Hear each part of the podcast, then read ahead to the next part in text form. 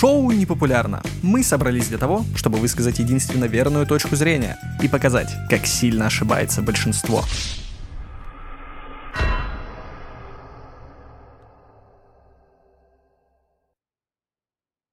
Конечно, в этом и разница психолога и врача.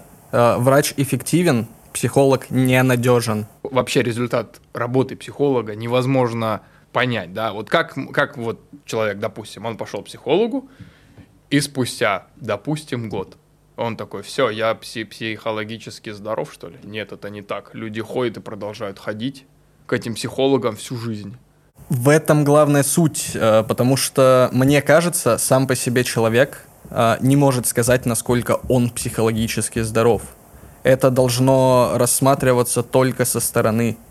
Потому что социуму, который живет много лет, социуму, который имеет свои уставы, ему виднее, психологически здоровый ли ты человек для этого социума или нет.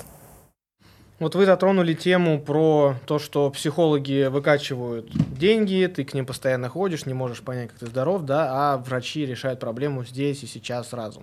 Но мне кажется, что это немного предвзятое отношение в том плане, что это относится исключительно к врачам-бюджетникам, то есть если не брать какие-то платные клиники. То есть если ты придешь э, к тому же, ну я так считаю, к тому же самому платному врачу, то есть шанс, что он также растянет твое лечение на несколько этапов, либо он тебе пропишет анализы или вот эти вот таблеточки, укольчики в три раза выше э, по ценовым каким-то критериям, чем тебе прописали бы там. Плюс он, скорее всего, с этого еще что-то поимеет на карман.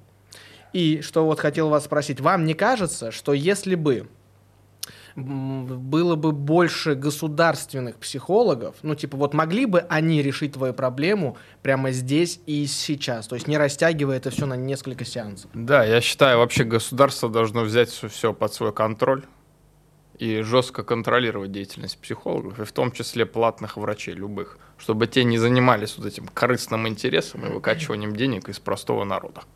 А, мне есть что сказать по поводу государственных психологов. А, государственные психологи на самом деле присутствующая практика в нашей стране. Они есть. А, но проблема в том, то, что там люди, а, в основном сидящие 40 плюс. Вы подумаете, они повидали жизнь. Но их не учили психологии для современного человека. Они были научены психологией для коммунизма. Ну, когда психологов государственных станет намного больше, да, и они вот начнут про- решать проблемы, как мы сейчас э, говорим, здесь и сейчас, как врачи, то всегда, опять же, очень мне страшно за нашу любимую подмосковочку, потому что я очень сильно, ну, когда ты идешь в Москве в государственные больницы, они выглядят и там себя ведут врачи плюс-минус, как и в платных, то есть это специалисты, образованные, все круто, классно, в большинстве случаев. А если у нас в Подмосковье э, прийти к государственному какому-то штатному психологу, который не имеет с себя денег, я очень боюсь, что я к нему приду, и он мне скажет, ну что ты ноешь мне? Ну встань, иди, у тебя все нормально. Вот у меня и тут давай за жизу просто. И меня еще назовут тряпкой, и я выйду от этого специалиста максимально убитым, угнетенным, но при этом очень сильно замотивированным. Да, хотел сказать как минус, сейчас говорю как плюс. Вот. А, вообще психологи не вызывают доверия абсолютно. Представьте себе среднестатистического психолога и как он выглядит. Но это же буквально Лина Дианова на ютубе. Это лысая женщина с татуировками. Тут очень важно подметить, что татуировки в целом являются признаком аутоагрессии. Еще в старые времена, э, до изобретения чернил как таковых, э, татуировки делались э, через шрамирование – а, и потом в эти шрамы а, просто втирался уголь. Это не самая приятная процедура. А, и эта процедура делалась только для запугивания своего врага. То есть другая деревня могла понять, что ты настоящий бравый воин исключительно по твоим татуировкам. Проблема опять-таки в том, что эти татуировки исключительно символизируют аутоагрессию к самому себе. То, что ты отринул все человеческое в себе. Я, в принципе, полностью с тобой согласен, потому что, ну, татуированным людям, ну, я считаю, доверять особо нельзя. Тем более, когда ты приходишь на сеанс к татуированному психологу.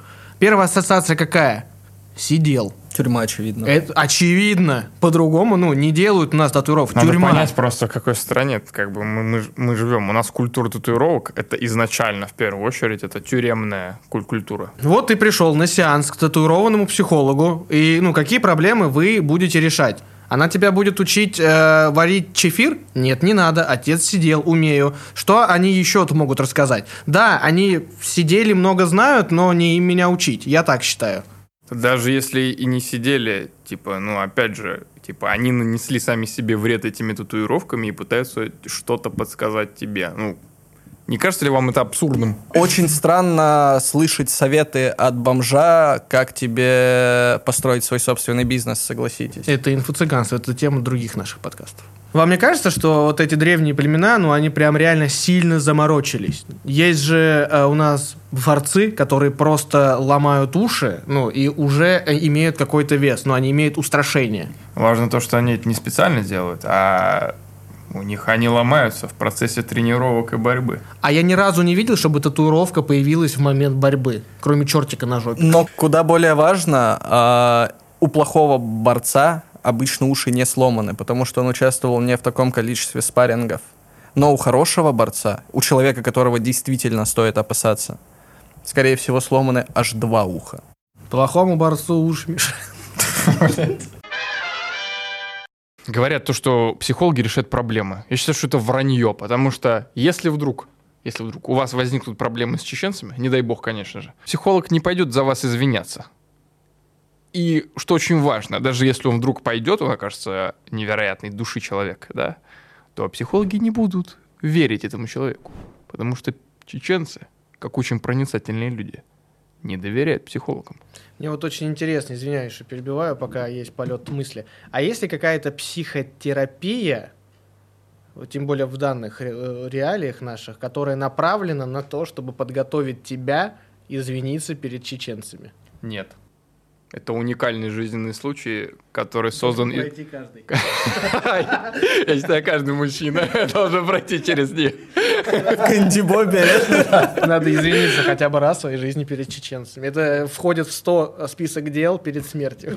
Да, в целом, на самом деле, каждый мужчина за свою жизнь должен хоть раз извиниться перед чеченцами. Или хотя бы представить себе это. Потому что это невероятное испытание вашей психики. Да, это помогает тебе в целом понять, э, что значит жизнь, сколько она для тебя стоит.